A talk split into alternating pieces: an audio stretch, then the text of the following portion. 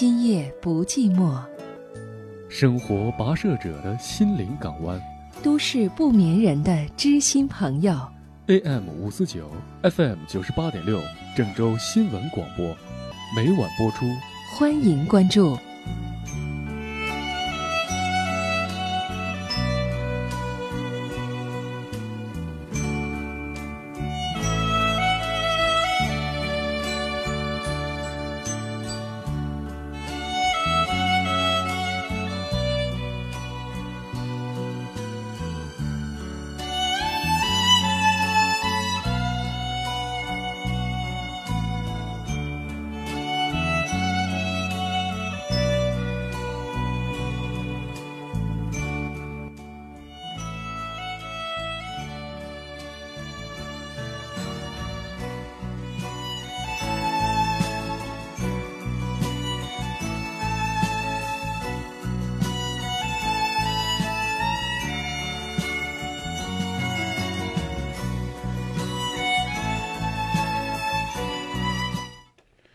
晚上好，各位收音机前的听众朋友，期待您在以下时间锁定电波，继续关注节目。各位正在收听的是《今夜不寂寞》电波当中和大家共同交流恋爱、婚姻、家庭方面的话题。如果呢您正在收听节目，期待每一位支持节目的朋友都能够呢把我们的节目当做您最值得信任的朋友，在生活当中一起陪伴您，迎接。雨后的阳光，迎接呢雨后的彩虹。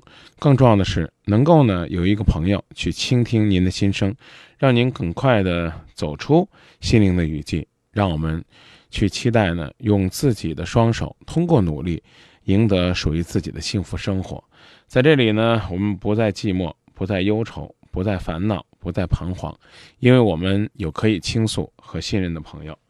联络我们的方式：热线四个八九五四九，四个八八五四九，四个八六五四九，也可以通过幺幺四转今夜不寂寞。同时呢，也可以通过新浪微博找到今夜不寂寞，百度贴吧搜索今夜不寂寞。张明的个人公众微信号码是张明幸福启航 zmxfqh，啊，张明幸福启航，也可以呢在互动平台上发表观点。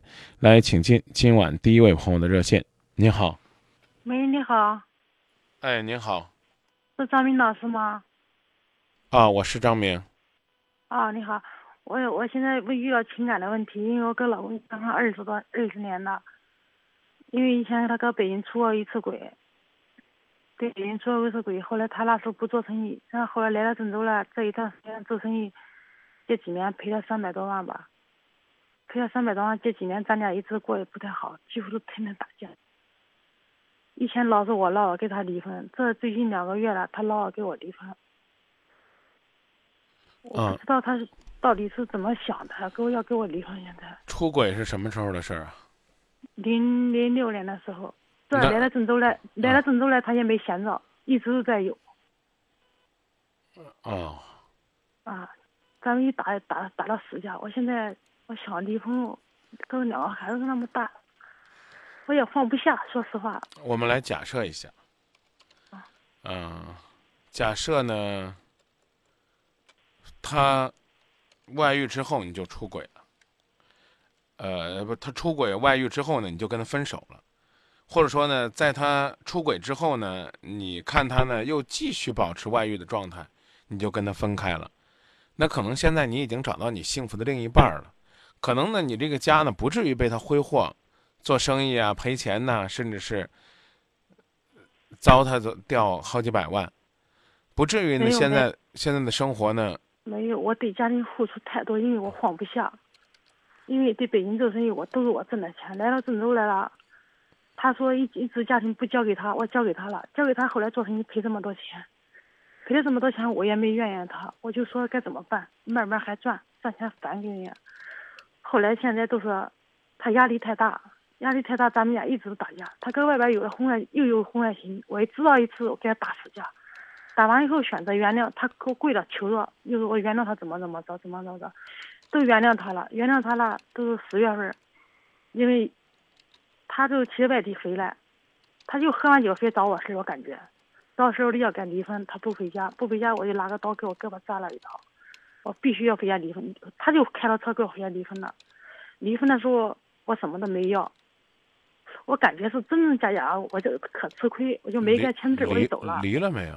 没有离，没有离，没有离，因为他后来昨天晚上回来，他又说一句啥话呢了？说离婚不给我离婚，就滚蛋，你不给我滚蛋。嗯，我就不能看你，我看你怎么说了伤人话，知道实在受不了了。嗯。他今天就走了，因为有急事，反正他也可忙也可累，我也能理解他，但是他做这些事儿，你知道吧？我确实不知道该怎么办。那那你能告诉我，他忙他累，他忙什么累什么呢？嗯，因为他做生意嘛，跑到外地，好多面子面，好多外边的生意事儿，还应酬，还请。还有打官司的事儿，反正还该那钱的事儿，没有人没有人支持，咱们家里人没有人支持，都是他一人对外闯，对外头借啊弄啊，都是，反正反正我感觉他压力也可大。嗯，那你就好好的陪着他，减轻压力，然后呢，慢慢的让他呢恢复平静的生活。你要认为呢？他又辛苦又有压力，然后呢，他出现种种的状况都是应该的，那你就给他机会，给他离婚，给他机会啊！你不是说他辛苦、挺累的、挺有压力的，看这架势，你还挺同情他的。我不是同情他，我认为对这个家庭里，如果我我付出太多太多。我要现在离婚了，什么都没有了。啊，那所以啊，所以告诉你嘛，你又觉得这人呢，在外边又很忙碌，又很勤恳，啊，看来呢还有优点，那你就琢磨琢磨，怎么样帮他去改缺点吧。比如说啊，家里边不管生意有多么不好，不能拿着你撒气；自己呢和你呢，无论两个人呢怎样争吵，心情不好，不能到外边去找别的女人寻找精神寄托。你要是能。能帮着他改掉这些毛病，那我举双手支持你们继续过。我我没那个本事，真的，我现在不知道该怎么办。我是离婚，我我现在如果他要是心里不在我这个对我身上，我选我选择离婚。张明老师，嗯，确实不知道该怎么办了，你知道吧？嗯，我刚已经告诉您了，您听到了吗？听见了啊！如果你觉得这个人再生活下去，纯粹是浪费自己的时间和精力，那您就早点去离开。如果你觉得还有希望，哪怕就像你讲那样了，还有一丝的希望，那你呢就继续去等待。明白了，张明老师，我知道该怎么做了。再好好的想一想吧。嗯。好吧。好的，张明。好的，张明老师。不客气，谢谢您的信任。啊啊，好的，张明老师。再见。每个人都会遇到感情的困惑，除了默默承受，你需要找一个朋友来倾诉。选择今夜不寂寞吧，我保证，张明是一个值得信赖的朋友。温柔如水的夜色中，我就喜欢今夜不寂寞。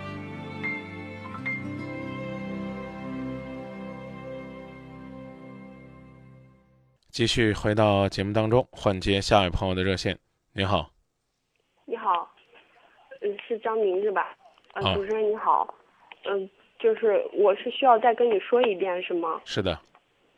嗯，在大学里边谈了三年半，然后去年就是去年夏天的时候，他跟我说分手了。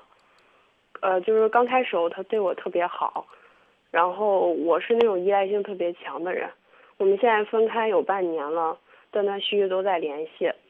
然后呢，就是他每次，我每次就是很害怕分手嘛。之前觉得受过伤害，然后特别害怕。然后跟他分开以后吧，就是断断续续的跟他联系，他也他也愿意跟我联系。嗯，后来后来他都不敢接我电话了。我们最后一次见面是二零一三年十二月一号。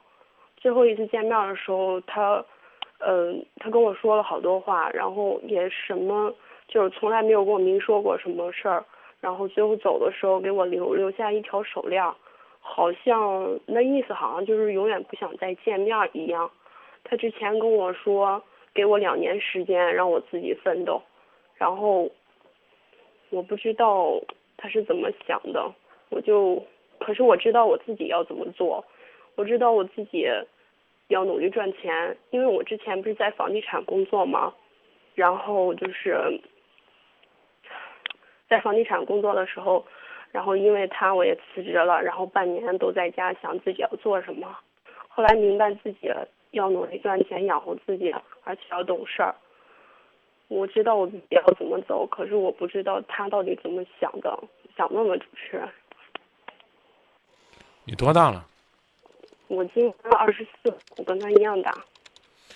可是说话呢，就显得前言不搭后语，真的不知道你在表达什么。也许呢，对你来讲，这个男孩子很重要。你口口声声的说，你自己要努力，自己要奋斗，你做了什么努力呢？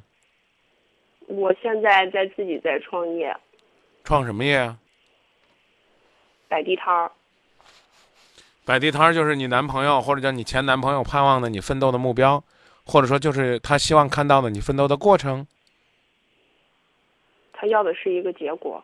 他要什么结果？我们俩之前告诉我什么结果？别兜圈子。结果就是我买一辆车，然后去找他。两年之后，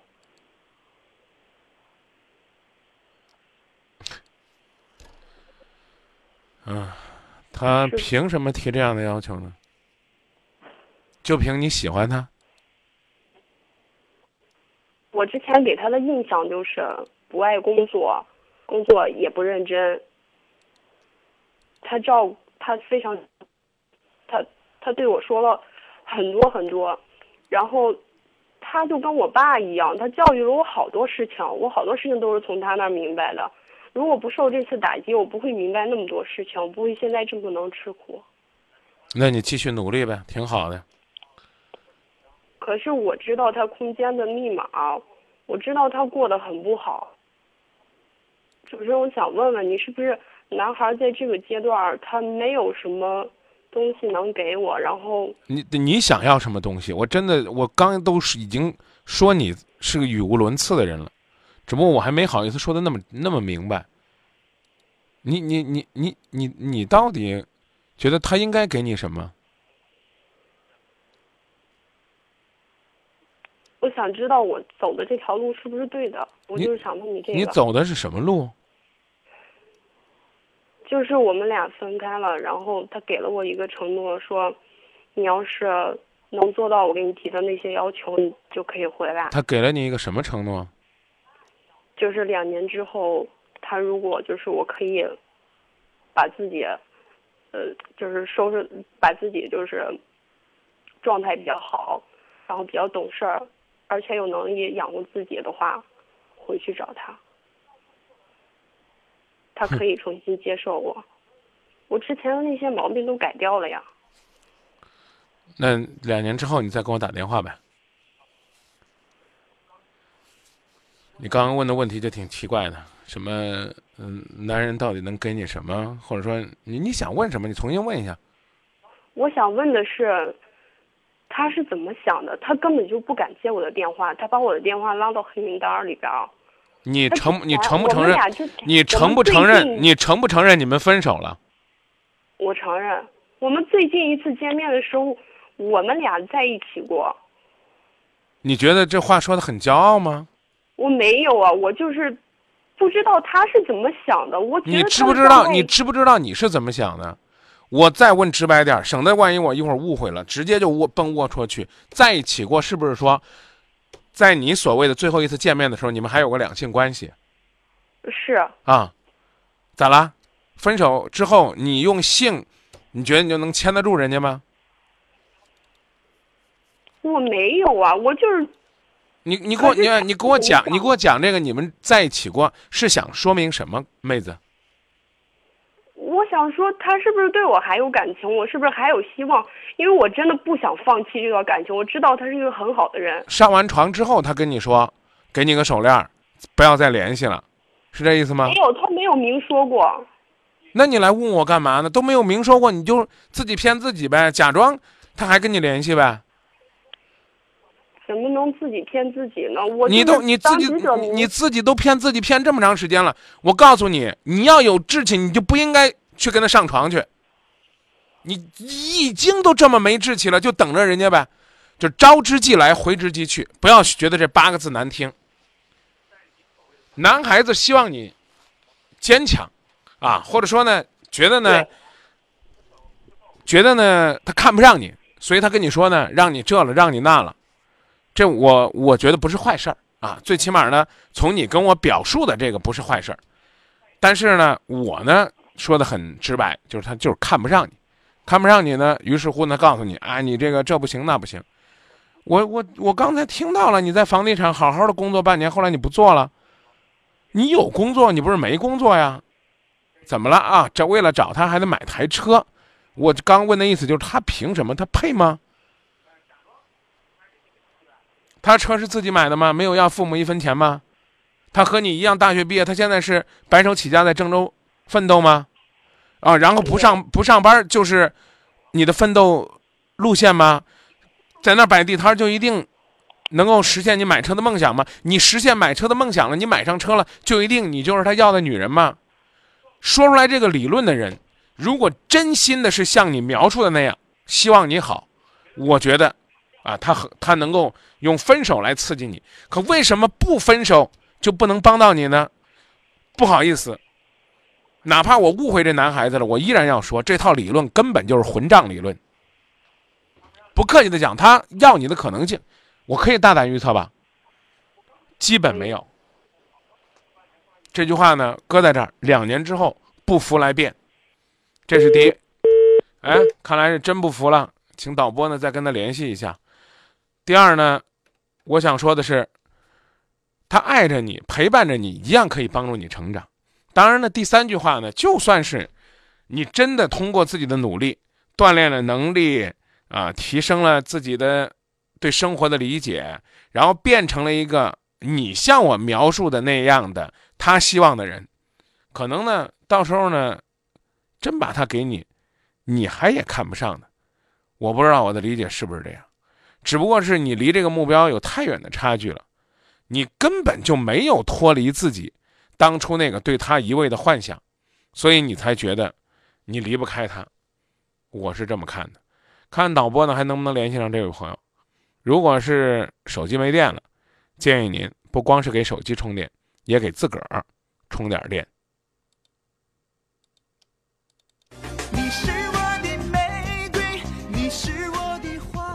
FM 九八点六郑州新闻广播，今夜不寂寞，有火红的玫瑰，有爱情的甜美。大家好，我是歌手庞龙，今夜不寂寞，为您传递幸福誓言。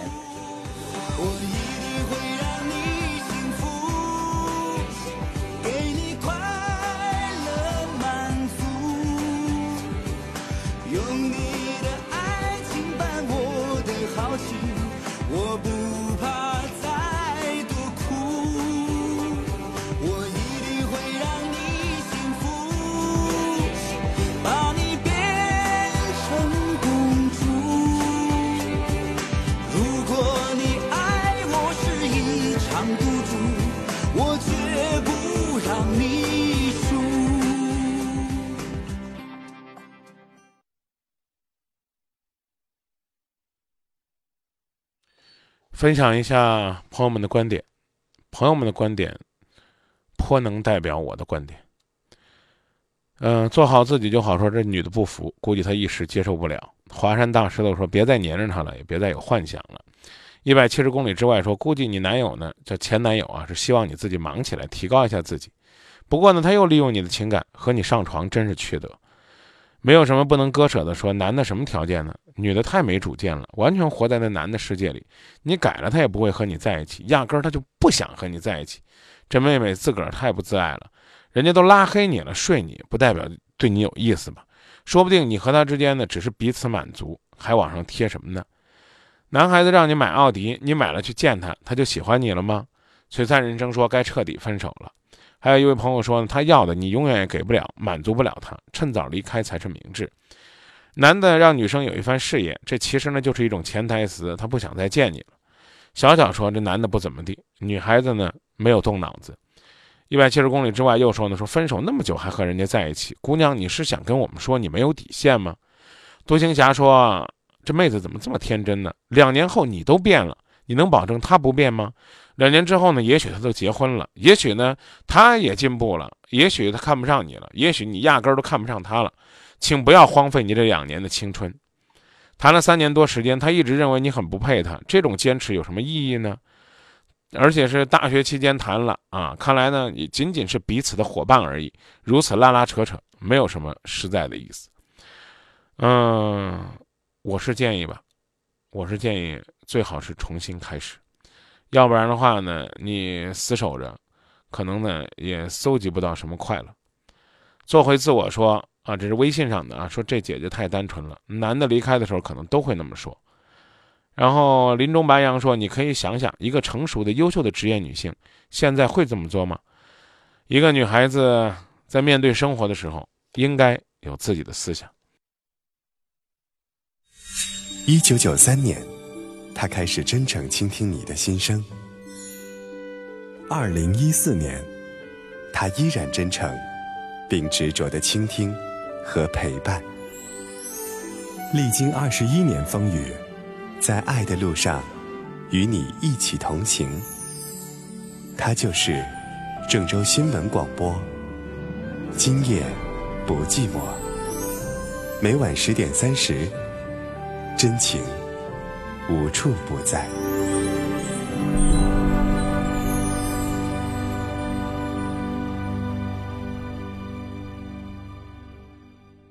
继续回到节目当中，各位正在关注的是《今夜不寂寞》节目呢。通过通过呢郑州电台的 FM 九十八点六，啊 FM 八十八点九，通过呢石家庄电台的 FM 八十八点二，通过呢秦皇岛电台的 FM 八十九点九。啊，同步播出。当然了，您在许昌三门峡也有机会听到我们的《今夜不寂寞》节目。接下来的时间，我们来继续接听热线。还记得刚才那个姑娘吗？两年之约，要让自己独立成长，买上一辆车。至于未来的感情，还要听这男的。看看呢，这姑娘在刚才断线之后呢，又有什么话要跟我们来补充？你好，呃，张明老师你好，我就是刚才想。就是刚才想问您一个问题，嗯，就是他从一个男孩变成一个这么现实的人，就是想问一下，他男人真的都是下半身的动物吗？是啊。我们在一块三年，我了解他不是这样的人，他很诚实，他从来不对我说谎。那你干嘛要问这样的问题呢？如果你身边那个男人不是下半身动物，你就好好珍惜自己呗。我我知道，我刚才我已经做了决定，我从此以后不会再做这样的事儿了。哎，这个决定是必须的。我我真的发誓，我不会再做这样的事儿，而且我不会主动跟他联系了。是不是我不应该跟他联系？后边这一句倒没必要。你过去都一直主动联系，但是主动联系干嘛？是跟他汇报汇报思想，或者说两个人交流交流如何更好的进步？就刚才这男孩子的情况，我没问。这男孩子什么状况？很上进，很努力吗？对，是个很好的人。哦，在郑州买房子了，买车了吗？没有。那凭什么要求你呢？他月收入多少钱呢？他之前他父母是在检察院工作，给他介绍有工作，但是他为了我，就没有去。嗯。然后我的工作。到新乡这边了，他也就跟我一块儿来了。嗯。然后后来他就，嗯，呃，就是我在房地产工作那一年，他天天给我打电话。我们俩他是来回出差的那种性质的。嗯，你你就直接告诉我他月收入多少钱？两千吧，两千多一点，不是很多。两千多，我看两年之后他靠自己的双手，是不是也能买上房或者买上车？我也在观察着。那换句话说呢？换句话说呢？关于买车这事，是你自己给自己定的瞎目标，人家只是要看到你上进。因为我估计这男孩子没有什么，他应该不会逼着你买车。他不会，我我明白他的意思。那关于那个车那事儿是谁提出来的？只是开玩笑的，这是一个象征性的一个。那就是那就是你自己提的。我我摆地摊儿，不管我啊别做兼别别别别职摆地摊儿我我也是为了我的家人，我不只是为了就一定要一个结果。好啊两年好啊之后好啊，我两年之后，我之我我们在一块儿的三年，我欠了他很多很多，好啊，我想通通都还给他，我不想欠别人。还你欠什么了？他给我的关心，还有之前三年，就是我们在一块儿的时候，虚伪。可能我说这我就这么定性你刚说那句话，一个人给自己的关心没必要去还，学会把这些关心记住，然后呢，将来上面的，你有没有发现我话没说完被你噎回去了？这就能代表你的决心了。你接着说吧，物质方面的说吧。反正不管两年以后，我现在已经不求结果了，因为我不后悔我自己要要走的路，只不过我今天是我的生日。他之前知道我的生日是什么时候，我只是想要一句生日快乐。我今天嘻嘻哈哈的已经一天了，我说我不在意，可是我就是现在有点在意了。我平常是那种大大咧咧的人，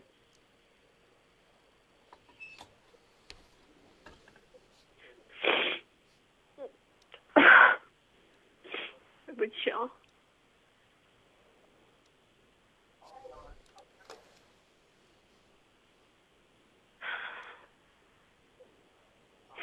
张明老师，啊，他觉得一直我就是 一直很不成熟。我今天就告诉我自己，我不会再像你说的那么不自爱，或者不是我说的啊，不会这样再做。这不是。我说的，可是我不相信他是这种人，他不是这种人。姑娘，想挨骂就把后边那句再重复一遍。哪一句啊？他不是这种人，你再重复一遍。他真的不是这种人。不是这种人，你还用上床的方式把他拉成这种人，咋了？还得夸你？先说一句正面子的，接着就开始自己掉份儿。是他跟我联系的，不是我跟他联系的。最后一次，他不是这样的人呢，那只我只能说你是这样的人。用什么关心他？用什么来补偿他对你的关心？用肉体吗？你哪句话证明你自己坚强了？我还还给，我还一点一点的帮我挣了钱，然后就是姑娘啊，我跟你讲啊，别拿身子那事儿老在这儿说事儿。我没有拿身子的事儿说事儿，我我真的没有。我提醒你，啊，不要再拿那个事儿说事儿了。我不想再用那个伤疤戳你了。不要跟我说他不是这样的人，他不是这样的人。你们两个凑到一块儿，最多是你情他愿，怎么了？就你自己都自己说不会做不自爱的事儿了。我提醒你，你们两个分开了，没必要在一起，在一起反而会让人家觉得你更不值得爱。你觉得你明哥说错了吗？没说错了，没说错，老我挑明白了，我知道了。知道了就放电话就可以了，没说错了就别老把这事儿挑出来，一遍一遍的再去证明什么。歌我都给你找好了，想祝你生日快乐，非得把自己再往那个堆儿里边儿，再自己踹自己一脚。你和这个男孩子已经分开了，你觉得你需要偿还他什么？首先要做的就是做好自己。这个男孩子无论是他跟你提出来说你变好了，两年之后我要你，还是你自己给自己定下的誓言，说我一定要变个样出来，我才再来找你。我觉得在短期内都是可以理解的，就是我变好就是为了你，这是一个短期目标。等你真正的跨越了自己，你一定要求自己的男朋友同样上一个台阶。别的我不举，我就举年纪或者举学历吧。比如说你是上小学，你就觉得一块儿的跟你上下学这个男孩子，哎，这我嫁给他就挺好的。就你那个时候的所谓的感情，后来呢，你上了高中了，你觉得这个早晨能陪你一起晨练啊，能陪你一起自习，一起迎接高考压力的这个，哎，做我的初恋男友挺好的，这已经是懵懂的爱情了。等到上大学里边，你一定要找一个在社团活动当中积极努力，在同学们当中口碑极好的啊，而且呢有实力，靠自己的能力去赢得一份工作的？你觉得哎这样的才行。等结了婚了，你发现其实呢工作不工作呢是一方面，能养活自己就好。最重要的是疼自己、爱自己的。我讲的意思你明白吧？明白。两年之后你让我说完好吗？嗯，两年之后，你有可能呢有很大的变化，然后呢，他也有很大的变化。未来之后，你们又遇到一起，觉得彼此为对方都做了很多的提升和改变，在一起的可能性不是没有，我只是说很小。尤其是通过你今天又打进热线后边这番表现，我更要说很小，因为真的很幼稚。好，我们抛开这个，你也提高了，而他呢还是今天这水平。他现在的水平比现在的你，你认为要高出一截，可未来你高了，你可能就看不上了。就像你自己讲那样的，那个时候你可能就不再拍着胸脯说呀，他不是那种人，他不是那种人，男人也可以说不的，又不是你挑逗勾引他，干嘛？他非得你一说他就上呢？不好意思，我有提这事儿了啊。好，你也可能你也就不要他了，或者说呢，过两年之后你提高了，人家也提高了，你再去找人家，人家还看不上你，那你提高了，你就可以找一个你认为不错的男孩子，因为你的的确确是眼界高了，能力高了，素质高了。所以我刚才讲了，一开始的目标是我一定要努力，我一定要追上他。但其实等你真正的追上他了，你会发现，我干嘛要拿他做目标？我每天跟自己赛跑不好吗？所以没必要你我两个非得拿着十二月三十一号那天的事儿说事儿，只是说你这一段时间以往一直的表现，都是把自己交到他的世界里，由他评判，任他摆布。无论是精神世界还是所谓的肉体世界，好像好像他说什么都行，这就错了。给你最后呢，讲一句话，这位朋友呢叫等啊等啊等啊等，说自己过得像女王，才能吸引来国王；自己过的是公主，那才能够有王子。明白吗？我明白。可是女孩子不都是这样吗？就是都是哪样啊，姑娘？都是哪样啊？就是有点儿还是放不开之前，因为他对我太好了。之前对啊，没有人让你放开之前呢。我一直都没有说让你放开之前，可是你自己跟自己都把自己给否定了。女孩子都是哪样啊？女孩子自己过得像公主一样不行吗？你过去就没有像公主一样，所以人家最后才放弃了你。你不放下有什么用呢？给我点时间，祝你生日快乐吧。别跟我抬杠了，没有人让你放下之前，我已经说了，让你在短期以他为目标去努力。是你说你连想他都不会想的，想找他都不会找的。我甚至还跟你说，你该找你只管找，只不过是你给自己定的原则，你不要再突破了。你找呢，不是跟他说，哎，你看我改的行不行？说这话就叫不自爱，不是说非得给他怎么着怎么着，两个人在一起了叫不自爱。我说的你听懂了吗？明白了。啊，我的前男友，你来看看我最近改的怎么样？我有没有达成你的目标？我还有什么进步的空间？你进步的最终的超越目标是每天超越你自己，不是买一辆车去给他看的。姑娘，我告诉你，如果两年之后你买车了，可能我照样会看不上你，不是不是男女关系那种看不上啊，而是呢，你辛辛苦苦摆地摊挣点钱，我我们就假设没有变化啊。你挣点钱，你应该寻求什么？寻求在你自己擅长这个所谓的地摊领域的突破。你应该用你自己攒的这将近十来万块钱，去把你的生意铺得更大，或者说选一个新的投资方向，而不是说辛辛苦苦买辆车，告诉他我买车了，娶我吧。你你的人生那依然还在他这个漩涡当中没有走出来，你依然没有什么升华和变化。我讲这意思，你听明白了吗？你所要做的是证明给一个男人和这个世界。注意我后边这句话和这个世界，我是可以甩掉我所谓不爱工作、不爱上进这种这这种饭来张口、衣来伸手的乞丐脾气。我要做一个能够养活自己，哪怕我一针一线去刺绣，我也是靠自己的双手养活自己的小姑娘、小丫鬟、小公主。我要寻找我自己的幸福，我要是一个在家里边会做饭，到皇宫里边会跳舞的灰姑娘。我要去寻找我自己幸福的王子。好，这个所谓的前男友，你也是我的备选答案之一。仅仅是之一，而不是在这儿说，啊怎么地怎么地啊，我的未来怎么样呀？我女女孩子我放不下，放不下是正常的，问题是你越放不下，你越要努力呀。我没有逼着你非得做一个如何超级有骨气，从今以后都不要搭理他的人。问题是你打电话之前，你跟我倾诉的是你怎么联系人家，人家都给你拉黑了，不愿意甩你。是你自己耿耿于怀、纠结。他既然不不都不准备理我了，干嘛三十一号那天还和我在一起？然后之后呢，你又把我告诉你，我说这样的男人不够意思，你又给推翻了，说他不是这样的人。那那那我们干嘛没事干在那糟践自己呢？他不是一个随便的人，在你这儿他随便起来不是人，你说怪谁？怪我们吗？就算怪我们，就算我一次一次的又重复这个事儿，把这一章接过去。既然是迎接新年了，我们就从今年开始活个样给自己看看，不行吗？你为了让自己更优秀，是因为你要在自己的这部人生大戏里边演好你的主角。我讲这意思，你明白了吗？不是把自己的演技练好了，去他那部戏里边给他当配角，懂了吗？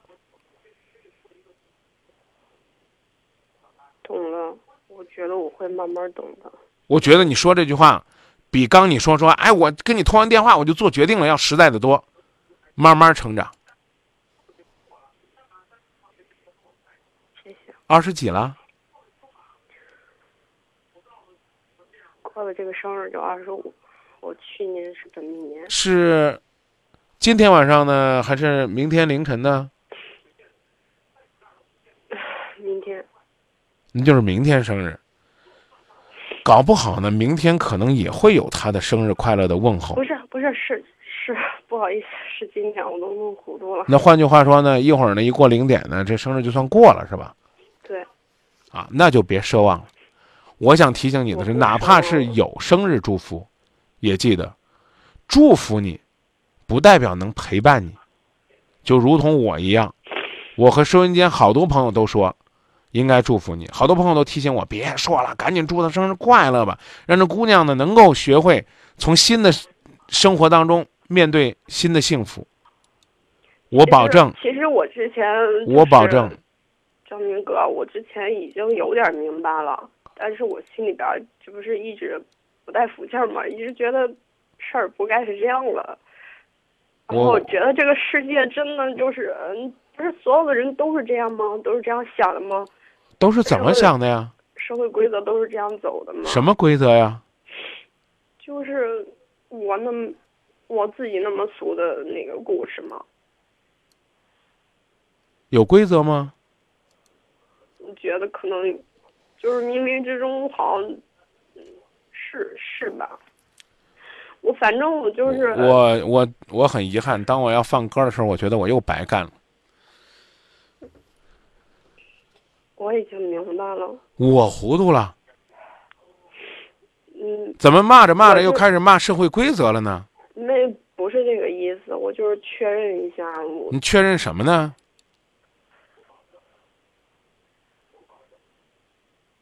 确认一下，就是人跟人相处的时候，就是相互利用嘛，之间。可能因为需要在一起啊，或者说是你跟我说说，我利用你什么了？不是你利用我的意思是我明白了，人和人之间真的有这种事儿存在。我之前你不是说我很幼稚吗？我是幼稚，我一直执拗着，我不愿意相信，是这个意思。相信什么呀？你不愿意相信什么？不愿意相信任何人在一起就是因为需要，然后因为怎么怎么样，我们俩都快到谈婚论嫁的阶地步了。我呢，真的想腾时间放歌。你呢，非得在这，非得在这折腾我。我跟你谈谈规则。啊，你被人甩了，恰恰是因为你没有利用价值了。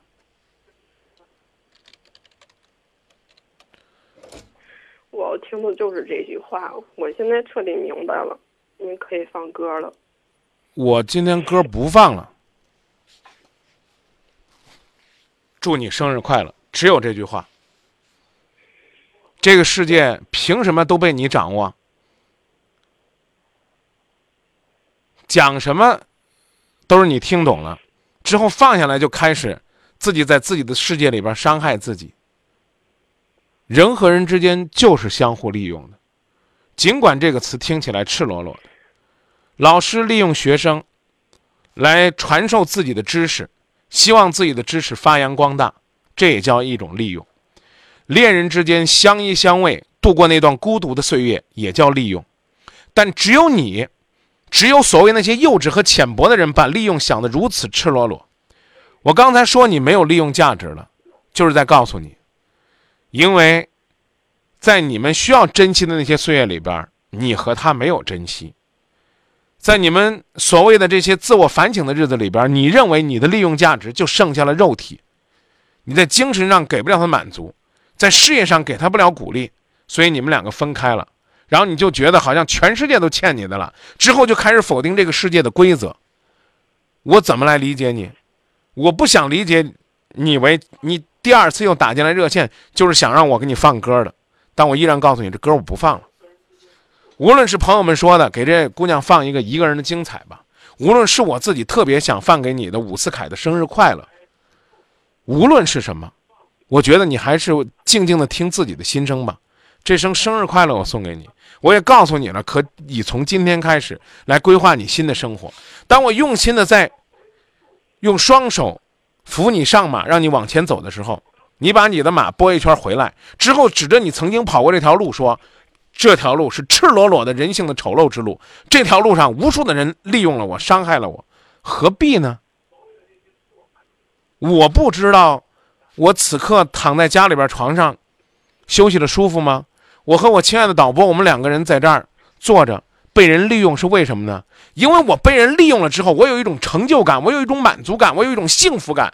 对于恋人是这样，哪怕是事业的伙伴也是这样。一种利用是我踩着你，我永远不让你出头，我昧着良心挣你的钱；一种利用是在合作当中我们共赢。如果夫妻之间也是一种利用。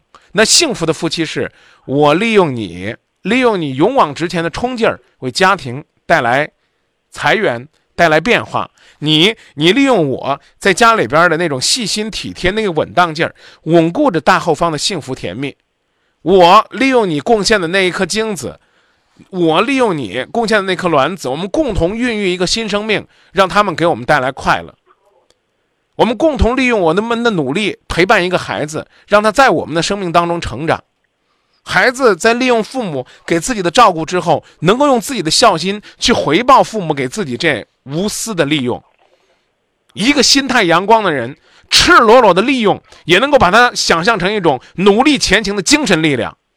而一个始终走不出自己情感世界，要交给别人审判，心甘情愿被别人利用的人，才会把“利用”这两个词想象的如此赤裸裸，如此恶心。今天晚上你利用我什么了？我觉得你利用我利用的挺好的。我利用你什么了呢？我觉得我利用你挺好的。我们可能在今天之后都会对人生又多了一次理解，但这是坏事吗？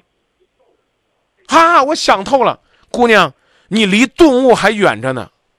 我们才二十四五岁，我们还需要在人生当中不断的去提升。但我坚信，两年之后，你回想起这段历程，无论你觉得它是不是值得，都是四个字儿，叫付之一笑。最后提醒你，二十三点五十五分，来得及给你亲爱的爸爸妈妈发条短信，说。女儿二十五岁了，二十五年来，感谢你们对我的养育和培养，感谢二十五年来妈妈用生命孕育了我，感谢爸爸提心吊胆的陪伴妈妈，等待我降临这个世界。爸爸妈妈，我爱你们，你们是在这个世界上对我最好的人，最无私的人，因为他们从来没考虑过要利用你做些什么，他们是最无私的爱你的人。当你今天纠结你的男朋友给你生日祝福的时候，你是不是想过，今天是妈妈的难日，爸爸的操心日？加油吧，妹子！看着你两年之后给我打电话跟我说张明两年前你跟我说那句话我真的懂了能被人利用是你人生的幸福。再见。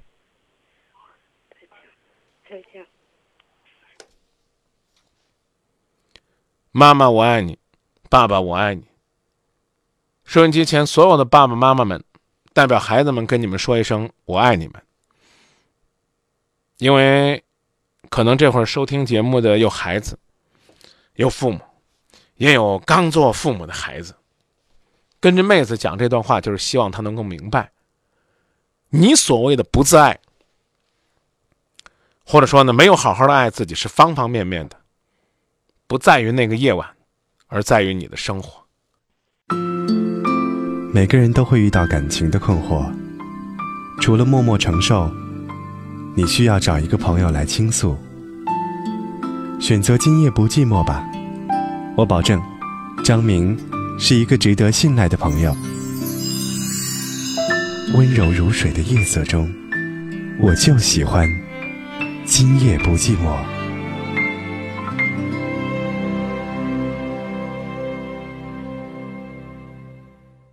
以下时间继续接听热线。您好。喂，您好，张明老师。您好。那个，喂，你好，张明老师。你好。哦，就是我现在就是家里有点问题，然后想想请您帮帮我。您说。就是，就是我跟我老公是就是大学的时候认识了，然后谈了五年，是去年的七月份结的婚。嗯，主要问题就是说，呃，结婚之前就是一二年的时候，他爸爸生病嘛，他那那个时候上班，他自己攒了三万多块钱，然后。就是给他爸然后看病，然后但是因为他是有那种农村合作医疗嘛，然后报报销了报销了百分之九十嘛，就报销两万多块钱，然后他爸他妈说说给他嘛，然后他说不要，他说但是那时候我也就是我们当时还没有结婚嘛，就是我也不能不能不能管管这些事儿嘛，然后就是他们家是是是那个农村的，然后条件不好嘛，就我们结婚的时候，然后房子是是我们家给给给出的。然后也没有要，也没有要，就是那些房子呀、车呀什么的都都没有要。然后结婚的时候，然后咱河南不是有那个就是压箱底儿那个那个礼节嘛？然后当时就是考虑到他们家的情况嘛，就说让他们家压一万块钱。然后但是结完婚就是没有几天时间，然后他说让我把这一万块钱给给取出来，然后给他父母寄过去。说那个时候，然后我们结婚的时候家里。家里就是往外就是借了几万块钱嘛，然后说，嗯，说让我把这一万块钱给他父母寄过去。我当时想的就是说，嗯，就是说不想让老人家就因为这几万块钱的那个外债嘛，然后就是压力太大。我说那寄就寄吧，我都同意了。然后正好那时候他爸身体又不好，就又住院了，又住院了。然后就是这一次我还是加上那个加上那个压箱底儿那个一万块钱，然后相当于。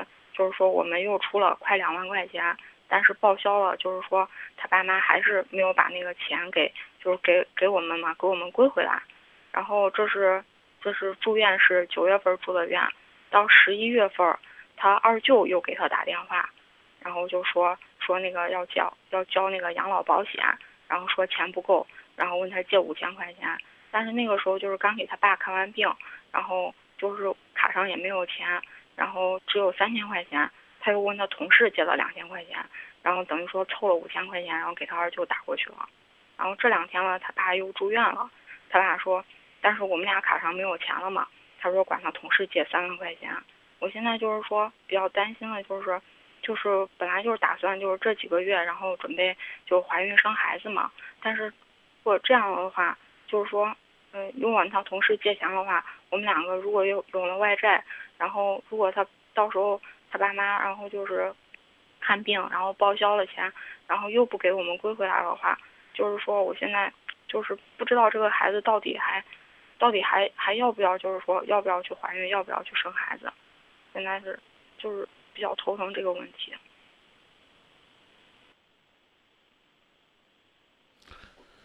我努力的在用善良的态度去理解你。因为你讲的呢还算比较平静，没有流露出来一副怨妇的嘴脸，但是呢，我依然想告诉你，千万不要用这样的口气去跟你丈夫谈家里钱这个问题。我爸妈也就是说不要，就是说因为因为这个钱这个问题，然后。然后说什么这样伤感。你嫁给我，就是嫁给了我这个家族。我讲这意思你能明白吧？我我我懂，啊，我这个家族呢，就是这样，个个都穷的揭不开锅。他们觉得呢，有什么事儿都来找我，因为我是五里八乡，或者说怎么讲呢，五福九族之内，为数不多的靠自己的能力考到这个城市，在大学里边读书，能够在郑州生活的。在他们眼里边就是精英。嗯、对于呢你和你的男朋友来讲，可能五千块钱就是你们一个月的月收入，但对于呢舅舅家来讲，可能这五千块钱呢是他们两三年的收入。呃，所以呢，在我充分理解你的同时，也希望你能够明白，他这个家就是这样的。嗯，你讲了你你们家买了房子啊，然后呢，在婚礼上呢也没有苛刻呀，我觉得这挺好的。然后呢，这一次事儿呢，你有给我摆出来了，我觉得应该解决这问题，但是呢，别提孩子的事儿，拿孩子这个事儿说呢，就像是在要挟人了。因为因为我现在确实就是不知道，就是像这种情况的话，就是我说的意思你懂了，请你跟我说，嗯，或嗯，我知道了。如果呢嗯听不明白我在什么说什么，你可以问我。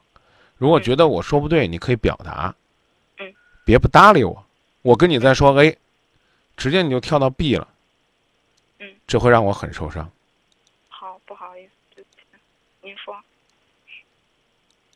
我说别拿孩子说事儿。嗯你们结婚多久了？我们结婚半年，半年就要孩子，纯粹冒傻气。就你们两个这种家庭的状态，嗯，看你的表达呢，似乎你们感情还不错。但我不客气的讲，两个家庭如此风云动荡，暂时别要孩子。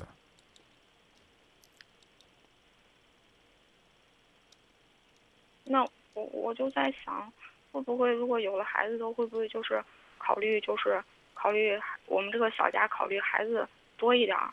所以我就说，你刚才说那话有点儿，有点泼妇的意思，但不是泼妇的态度。你后边这句话呢，倒还可以理解。嗯我重新跟你讲吧，别老提泼妇，提的你不舒服。你跟你的丈夫应该首先亮明一个态度，就是咱俩有，拿多少都行，那是他爹。嗯啊，然后呢，你甚至可以跟他明说，你说舅舅家吧，就差点儿，就是咱多少得留点儿，剩下去帮舅舅。你说借钱这个事儿呢，我本身不支持，啊，但是呢，你做了，我也不能说反对，嗯没必要这个把好事做了，搁后边在这当小人。然后呢，你跟他讲，你说这个咱很快呢，呃，可能将来要有自己的小家庭，啊嗯，这个我们也得考虑有一些积累。嗯没必要先矛头直指这三万块钱。当然呢，一定要跟他讲，嗯就是如果说呢，我们去借钱给爸爸妈妈看病，你说我建议啊，爸爸妈妈呢，这病看完了之后呢，把钱呢还给咱，因为呢，咱要去还人家嗯。啊。如果呢，抛开咱俩这个能挣钱，嗯。或者是努力挣钱这个前提，就比如说咱俩的钱只够咱俩的基础生活，那嗯。咱俩得做到好借好还，再借不难。这其中大头还要依靠为广大农村居民带来了医疗保障的农村合作医疗，啊，能报这大头呢，咱拿过去还人家。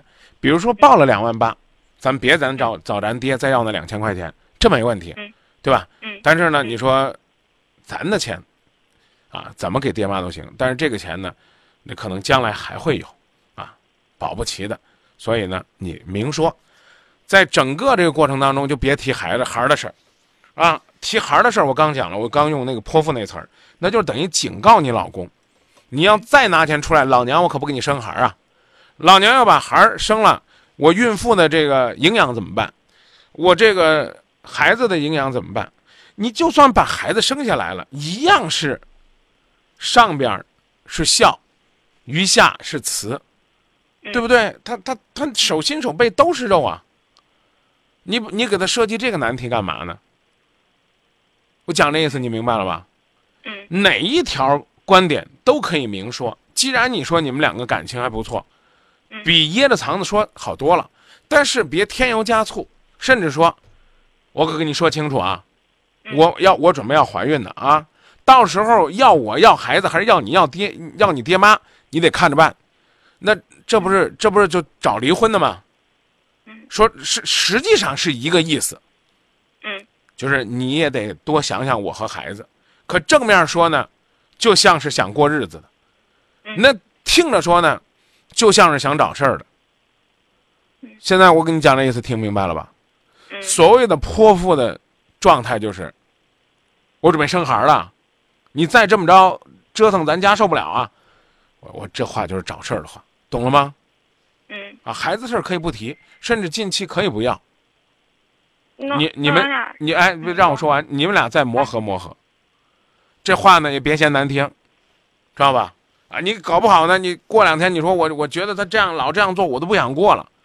不生孩子对你们来讲是一种幸福，对孩子来讲也少遭罪，这是第一。第二呢，打算过了啊，那就嗯那咱们讲叫什么叫计划生育呢？嗯计划生育不光是说啊只能生一个啊，将来单独了可以再生一个啊，双独的可以，不是光讲这个。计划生育叫什么呢？叫控制人口数量，提高人口素质。很多人光注意这个控制人口数量了啊，计划生育就是只能要一个，不是这回事儿啊。提高人口素质，那怎么提高呢？简单来讲，先从优生优育开始，是不是？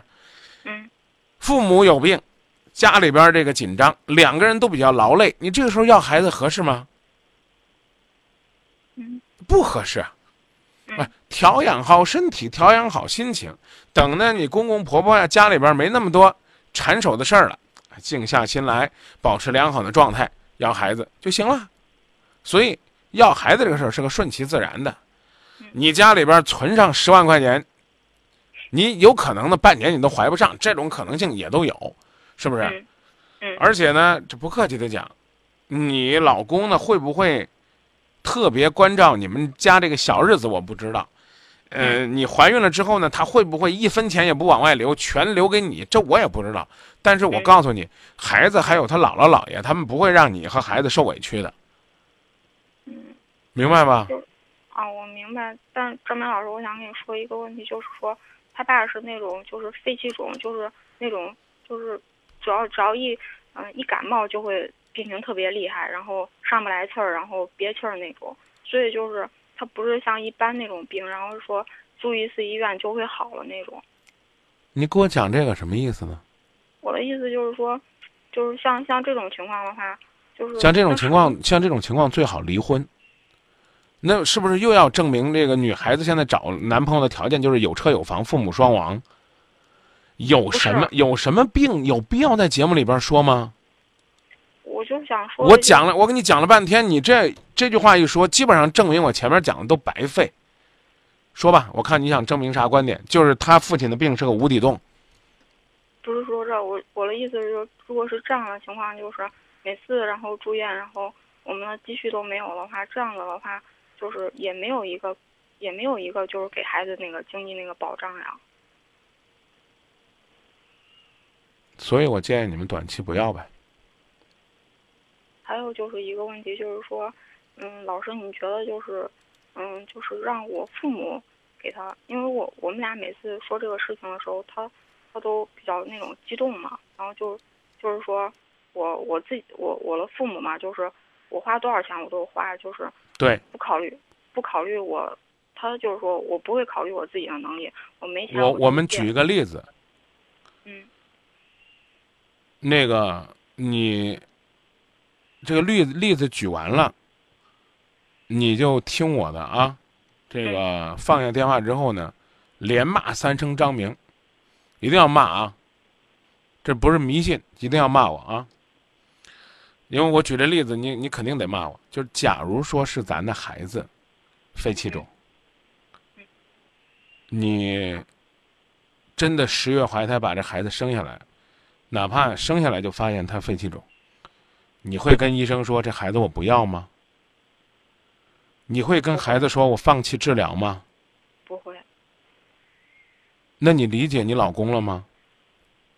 我知道，我就是说让我父母给他讲，给他给他就是好好说说。可以啊，如我刚举那个例子，如果说是咱家孩子这样了，那孩子他爷爷奶奶为了怕你们经济有负担，跟你们说这孩子不要了，让父母跟让他父母跟你说这孩子不治了，你能接受吗？你让你父母跟你老公说什么？就是说说说就是有有钱别都搁父母的病上，得照顾一下你俩的小日子。就是让他也考虑考虑我们。对对呀、我假设一下，如果是你父母有病呢？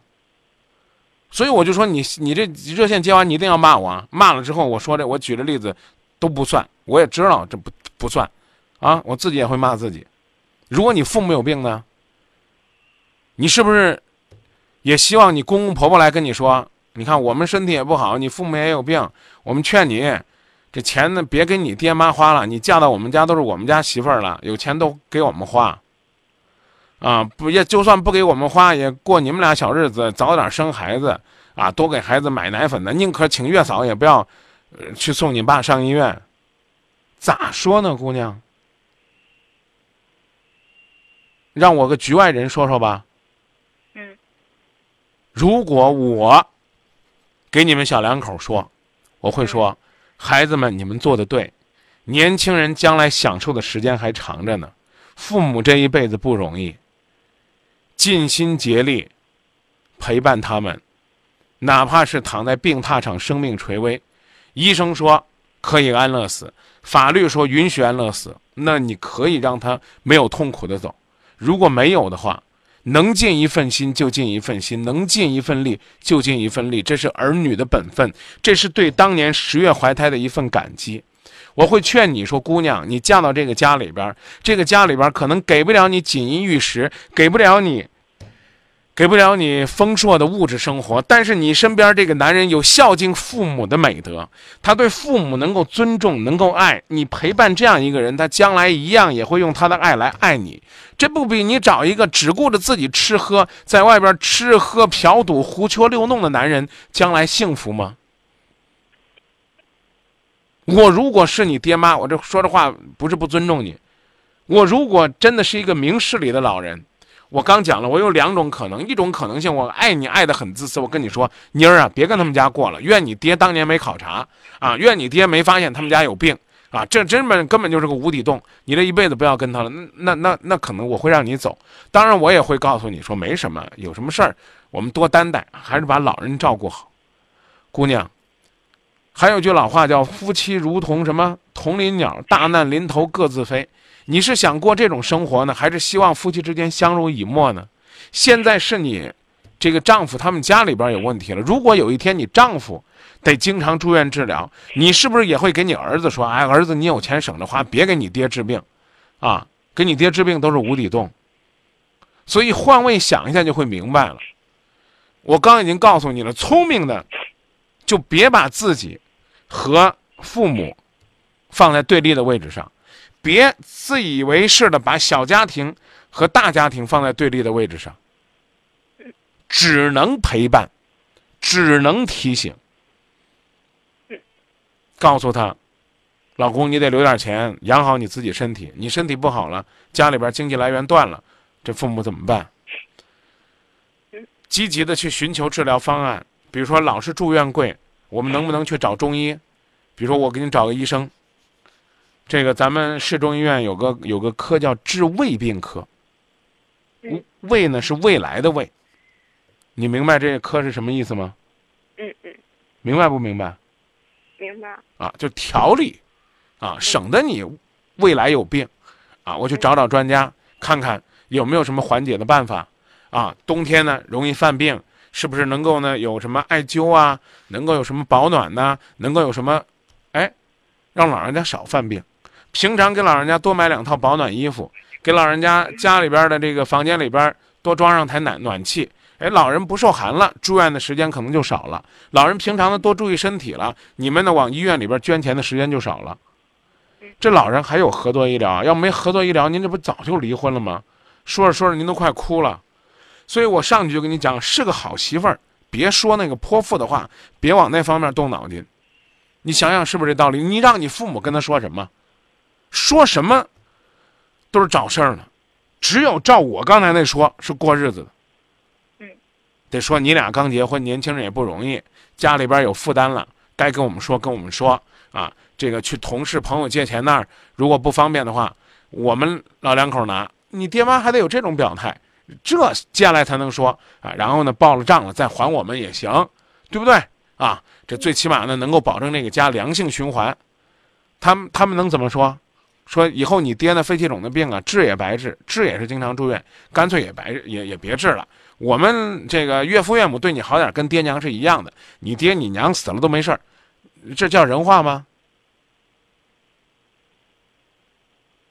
你想想，你抬你父母出来跟他说什么？是不是这道理？是。父母出来，也是哄着你们把日子过好的，就这道理。嗯。你们俩现在月收入多少？月收入一万。那我们这样，趁着我们现在没孩子呢，等春暖花开了，我们摆个小摊儿，做个兼职，啊，有什么想法了？到时候咱在节目里边再沟通沟通。哎，我们把这个钱攒下来，给父母做个专项基金，或者说有没有可能呢？他们身体不舒服有病，可能就不让买保险了啊。我们给他们投资一个什么健康的东西啊？或者我刚讲了，多补贴补贴他们。哎，这两个人呢，在辛辛苦苦的过程当中，又是一份幸福的积累，也让呢丈夫看到了你愿意跟他同甘共苦的这份心。得想办法，困难多，但办法总比困难多。我们不能被打垮了呀，是不是？那你再琢磨琢磨，看是你明哥说的有道理，还是你自己想的有道理？谢谢张明老师，别光说啊！我怎么找了一个这样的男的，又孝顺，对你又好，这不，这人好不比什么都好？嗯，是不是？嗯，好吧。好。再琢磨琢磨，什么时候有小宝宝了，也打个电话或者给我们发个信息。好，好吧。嗯。那就这。嗯，谢谢老师。不客气，再见。嗯。就算有些事烦恼无助，至少。